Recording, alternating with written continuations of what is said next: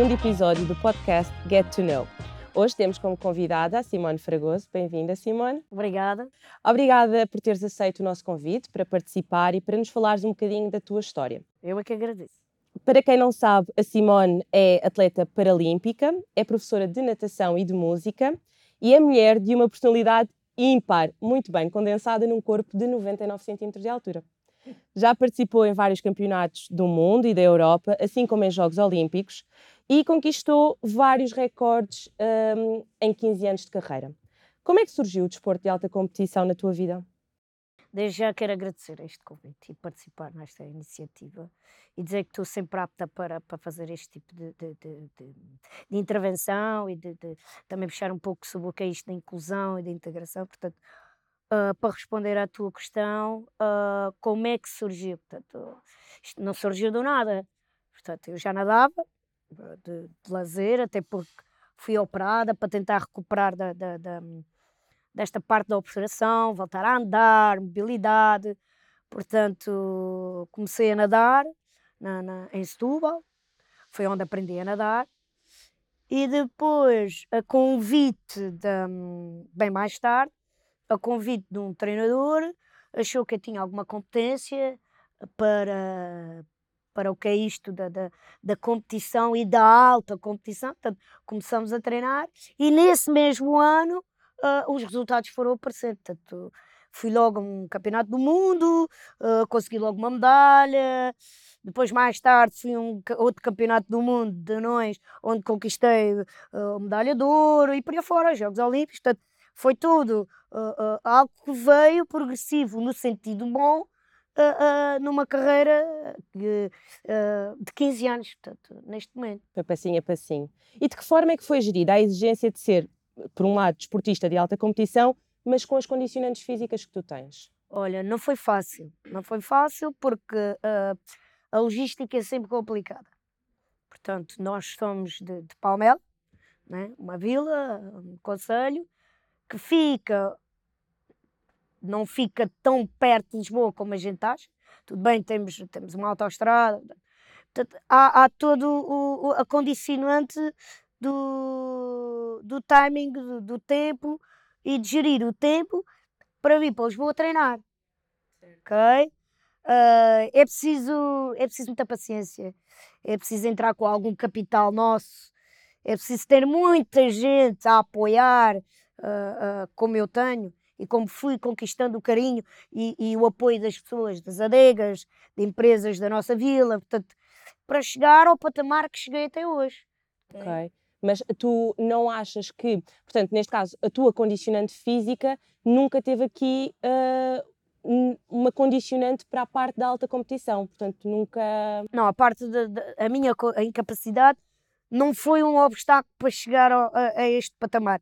O que foi obstáculo foi o, o, o estarmos longe, Palmela-Lisboa, Lisboa-Palmela, para poder treinar em condições que neste momento estou a treinar em Oeiras, no estádio do Jamor. Portanto, faço, faço o percurso quase todos os dias, de segunda a sexta. E de logística é sempre complicado. A logística financeira é o mais complicado possível. Ó oh, Simone, e quais foram assim os grandes obstáculos, frustrações e aprendizagens que tu tiveste ao longo destes anos como atleta? O que é que eu tive? Uh, eu sou uma pessoa que quando, quando quer algo atira-se de cabeça. Portanto, e a minha primeira intenção quando entrei no desporto de alta competição foi ir aos próximos Jogos Olímpicos. E as coisas não aparecem do nada. E a gente batalha, e a gente treina, e a gente vai a provas, e a gente dá o máximo, superação, supera-se, cai, levanta, os resultados não aparecem, não aparece hoje, aparece amanhã, e o amanhã nunca mais acontece. Portanto, há todo um trabalho que tem que ser feito mental, um coaching mental, para que as coisas vão progressivamente acontecendo, acontecendo, porque depois leva a, leva a nossa frustração daquilo não acontecer logo no, no timing que a gente quer. Tu okay? consideras-te uma pessoa impaciente? Ai, ou... Portanto, isso foi algo que teve que ser trabalhado. Completamente. Assumo. Eu tive muito apoio mental, muito apoio mental, uh, para que as coisas levassem o seu tempo. Quando me atiro de cabeça, é que era que as coisas aconteçam logo. Logo. É para acontecer é já. Calma. Certo, acredito Calma. que a idade também depois traga outra Claro, maturidade, não claro, é? E outra claro, forma claro. de saber levar eh, estas, estas frustrações da vida que são sempre inerentes a qualquer trabalho. E a gente não consegue controlar, entende? Portanto, tem que ser uma coisa com mais cabeça, ah, ah, ah, trabalhado dia após dia, treino após treino, prova após prova. Portanto, é tudo um trabalho meu, do, do, do coach mental, do, do treinador físico. Portanto, é tudo um conjunto de pessoas que estão, que estão contigo trabalham. Todas todos- as esferas da pessoa. Exatamente. Ok. Portanto, tu já conquistaste vários recordes Sim. nacionais, mundiais, várias medalhas em campeonatos do mundo, nomeadamente a medalha de ouro que recebeste em 2008 no Campeonato do Mundo em Inglaterra. O que é que se pensa e se sente quando se atinge estes resultados? É o auge. Mas cai logo a ficha naquele momento ou só depois? Não cai, não cai. Tu ficas num, num êxtase que depois não consegues delinear as palavras certas no momento. Eu nunca pensei em ir a uns Jogos Olímpicos. É É quando meti, pá, tudo bem, que tu, tu tens aquele objetivo, mas ah, tu ficas naquela, pá, pode não ser como pode ser, não é? E tu chegares àquele patamar e entrares num recinto olímpico e no ambiente olímpico, tu pensas, Uau! estás aqui. E estás aqui porquê? Porque és uma das melhores. Né? E só depois de começares a competir e de treinares é que cai a ficha. Te imagina numa medalha, um campeonato do mundo, campeonato da Europa. Tu não tens a palavra certa, tu estás ao rubro daquele êxtase do que é representar o teu país naquela, ah, ah, naquele país que estás, naquela cidade, naquele momento, e tu queres falar sobre aquele momento, mas tu não consegues. Tu não consegues. Né? São palavras soltas. Pá, tu que nem posso. certo. Estou ao rubro. Pá, não consigo. E é um chorar de alegria naquele momento. Tu disseste que achaste sempre que nunca irias, numa primeira instância, não ias chegar aos Jogos Olímpicos. Exato. O que é que achas que fez a diferença? O que fez a diferença foi o treinar, foi o querer, foi o todo um conjunto de pessoas a ajudar-me, ok? E, e foi um trabalho desde o início. Não posso descurar que o trabalho foi só meu, porque não foi. Não é um one-man show. Exato, que não é. Ah, amigos, família, ah, apoio, ah, os patrocínios, os treinadores, portanto, foram de um conjunto de pessoas para chegar àquele patamar do que é os Jogos Olímpicos, que é um objetivo de qualquer atleta, que nem todos conseguem lá ir. Mesmo muitas vezes com os resultados e com o esforço e com a dedicação, tudo, não é? com tudo. E eu tive a sorte de não ir só a um, de ir a três jogos. Três. E eu tenho tatuado nas- sempre eh, atrás, nas costas, portanto, os três Jogos Olímpicos que fui. Que é essa é a forma de eu me lembrar o quão me custou chegar ali. E acredito que isto também seja motivo de orgulho ah, para as pessoas que fazem os parte da tua esfera, não exatamente. é? E mesmo para a vila onde tu moras, Exatamente. que seja aqui um motivo de orgulho. Portanto, tu nunca sentiste nenhum preconceito associado à tua altura, à tua condição física? Não, não, não, nem senti. Nem na escola, nem. Portanto, O tema bullying nunca se meteu? Não, sabes que eu, eu, eu agora há pouco tempo dei uma entrevista. ah, as coisas no meu tempo, esses assuntos no meu tempo, eh, eram brincadeiras, eram palhaçadas. Eu até expliquei que escondia-me no cacifo para pregar partidas, no balde do lixo para quando fossem os meus colegas abrir o balde do lixo e a Simone aparecer. Portanto, nunca foi algo de mau. E eu tive a sorte de ter amigos, ainda tenho, desde sempre. ok? E se alguém pensasse em fazer alguma coisa, os meus Estavam logo estavam lá. lá para me defender. Portanto, nunca houve essa coisa do bullying da gera, de que acontece agora, que é a geração de agora. Certo. Mas eu acredito também que a boa disposição que tão bem te caracteriza também tenha aqui ajudado a dissipar algum Claro. momento menos bom. Claro. Tu achas que uma estrutura emocional forte ah, e nunca deixarmos de acreditar em nós mesmos é o que dita a diferença? Completamente. Sabes que eu, eh, em muitas entrevistas que dou, falo sempre da minha mãe. A minha mãe foi desde o início uma pessoa que, para já, me fez tirar de casa.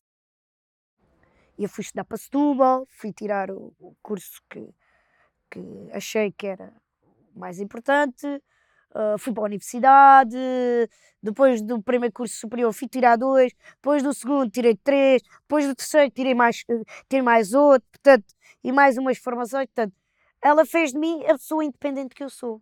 Certo, acaba por ser aqui um pilar. A, a base, a base é a família. A base é a família, os amigos, fizeram de mim a pessoa que sou hoje e eu agradeço por isso. Os meus 40 anos e a pessoa que sou hoje, aquilo que represento, cidadão, exemplar, que vou às escolas, faço. Faz também a tua parte. Eu faço é? esta parte, né? Eu só não consigo chegar a toda a gente. Claro, acredito. É isso, eu só não consigo chegar a todos. Tomar às vezes termos mais tempo. É isso. Uh, alguma vez sentiste que o contexto empresarial está desajustado para as pessoas com deficiência? O contexto onde eu trabalho. Sim. E, e no geral, se achas que está desajustado? Pá, para muitos, tenho a certeza que está. Mas. No teu caso em particular? Pá, uma outra coisa, mas nada em específico. Nada em específico que fosse grave. Uh, senão eu não trabalhava. Como eu tive agora a minha avaliação no, no, na empresa onde trabalho, na, na piscina, portanto, e eu estava a dizer à, à, minha chefe, à nossa coordenadora, que se fosse, se eu fosse outra pessoa, eu só vinha trabalhar quando a empresa estivesse estruturalmente adaptável. Né? E levava as semanas, e podia levar meses, mas o mais prejudicado eram os meus alunos, os meus atletas. Né? Se eu não fosse treinar agora porque a casa banho não está adaptável, o chuveiro não está, os cacifes, os cabides, né? aquilo que temos de picar o dedo à hora de entrar e à hora de sair, né? os meus alunos estavam prejudicados e ficavam sem aulas. Estava lá outra pessoa para dar. Né? E eu não posso pensar só em mim. Também te adaptas um bocadinho à claro, realidade. Claro, Achas que, portanto, Uh, ok, nós temos que pensar de facto nestas condicionantes, temos claro. que ajustar uh, para, para, para todos, para, para podermos ter um trabalho mais inclusivo, mas uh, a pessoa também tem também que... tem que dar, também tem que fazer. por exemplo, agora há, há, há, duas semanas adaptaram uma casa de banho. No início do ano tinha lá um cabide,